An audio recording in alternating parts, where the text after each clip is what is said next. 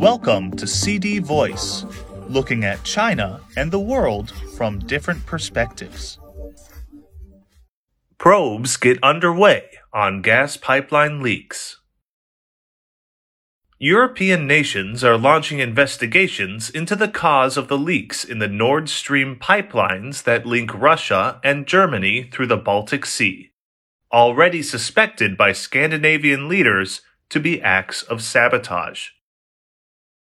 Germany's Geological Research Center, GFZ, said that a seismograph on the Danish island of Bornholm, near where the leaks occurred, recorded spikes twice on Monday the day when the Nord Stream 1 and 2 gas pipelines witnessed sharp falls in pressure.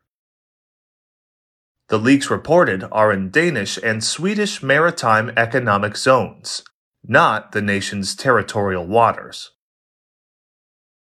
Aerial photos by the Danish military show bubbling gas, with the areas in question ranging from 200 to 1,000 meters in diameter.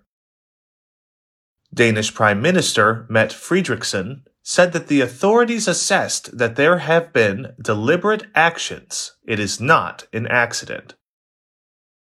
Outgoing Swedish Prime Minister Magdalena Andersson said, We have Swedish information, and we have also been in touch with Denmark, and based on this, we have concluded that it is likely a deliberate act. That is, it is likely an act of sabotage. Neither leader pointed fingers at any possible culprits. Kremlin spokesman Dmitry Peskov said that Russia was extremely concerned by the reports of damage and that no option, including sabotage, could be ruled out at the moment. Obviously, there is a destruction of the pipeline, and what the reason is, there is no option that could be ruled out until the results of the investigation emerge, Peskov said. Both the Nord Stream 1 and 2 pipelines were built to deliver natural gas from Russia to Europe, while Russian gas giant Gazprom halted supplies via Nord Stream 1 early this month for technical maintenance. Nord Stream 2, a new project, never started operations. Germany halted its involvement in the project following the Russia Ukraine conflict. But the pipeline is filled with gas to prepare for possible use.